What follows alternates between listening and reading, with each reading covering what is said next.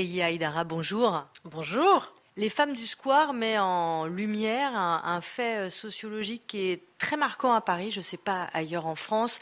Souvent le fait que les euh, nounous qui s'occupent euh, des enfants des classes privilégiées, on va dire, moyennes supérieures, sont étrangères.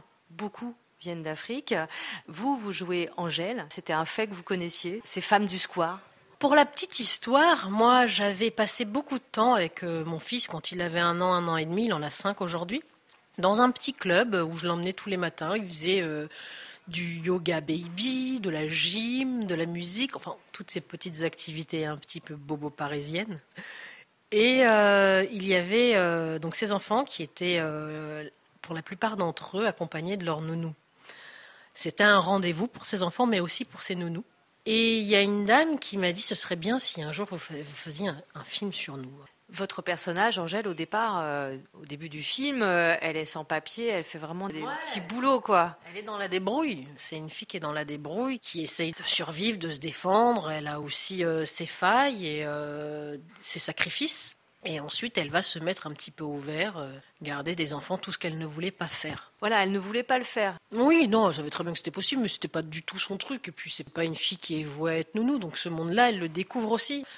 Pour elle aussi, c'est euh, assez frappant de voir toutes ces femmes qui euh, s'occupent des enfants des autres, voir aussi les sacrifices qu'elles font, les batailles qu'elles délaissent aussi. Et Angèle, elle va arriver avec son âme de justicière, de frondeuse elle va euh, réveiller des consciences et elle va avoir une euh, relation très fusionnelle avec euh, cet enfant, Arthur. Un petit ange gardien, quoi, Angèle. Patou, Pintou, Angèle. Salut. Salut. Dites-moi, ici, ça se mélange pas trop, on dirait. Hein. Les nounous, c'est comme le foot, chacun son club. Et les parents, ils sont où?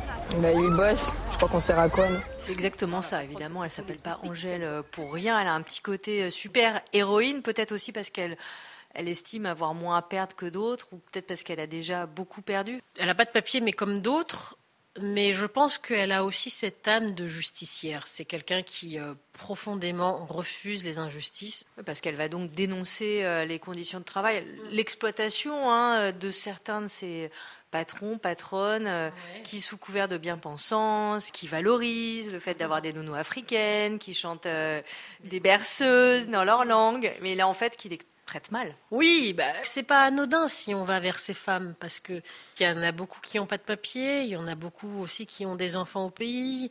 C'est des femmes qui se sacrifient, mais d'un autre côté aussi, on a des parents aussi qui font beaucoup de sacrifices.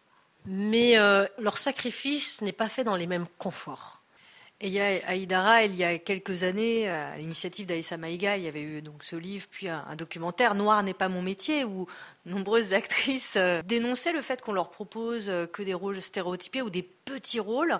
Dans Les Femmes du Square, vous, vous avez le premier rôle mhm. d'un film grand public ça y est, enfin, le cinéma français bouge. Je pense qu'il y a des grandes choses qui se font dans le cinéma français.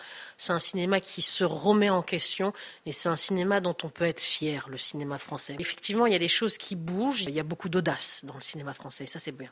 Et Yaïdara, merci. Je rappelle donc le titre de ce film, Les femmes du square, qui sort euh, cette semaine sur les écrans français.